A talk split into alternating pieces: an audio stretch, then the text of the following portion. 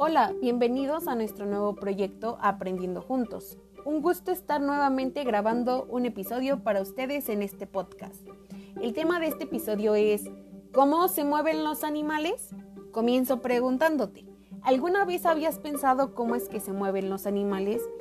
Y si es que todos se mueven de la misma forma, adentrémonos más en el tema. Te cuento que los animales se desplazan de muchas formas, según el ambiente donde viven. Unos utilizan sus alas para volar, otros sus patas para caminar, correr y saltar, y otros utilizan sus aletas para nadar o su cuerpo para reptar o arrastrarse.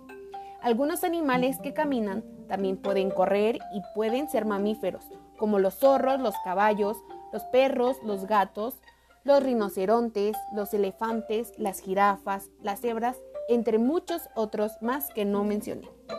También podemos encontrar aves que caminan, como el pavo, las gallinas, el ñandú y el avestruz. Por otro lado, hay animales que, como bien te lo había dicho antes, usan sus alas para volar y desplazarse en el aire con mucha facilidad, como las águilas, los halcones, los buitres, las palomas, los pelícanos, etc.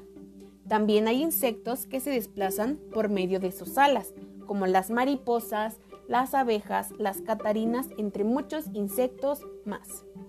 Hay animales que únicamente pueden vivir dentro del agua, por lo cual se desplazan nadando todo el tiempo, como lo son las ballenas, los peces y los delfines.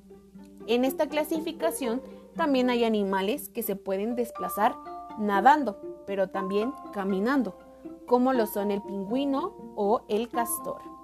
Los últimos que te voy a mencionar son aquellos animales que reptan, esto quiere decir que arrastran su cuerpo para poderse mover, como lo son las serpientes, los gusanos, las lagartijas, los caracoles y los cocodrilos. También hay animales que reptan y nadan, como los cocodrilos y las tortugas, que tienen extremidades, o sea, patas, pero son muy cortas, por lo cual su cuerpo aún tiene que estar en el piso. Espero que este episodio corto pero informativo te haya sido de utilidad y puedas ahora contestar con mayor facilidad cómo es que se mueven los animales. Hasta la próxima y como siempre es un placer aprender juntos.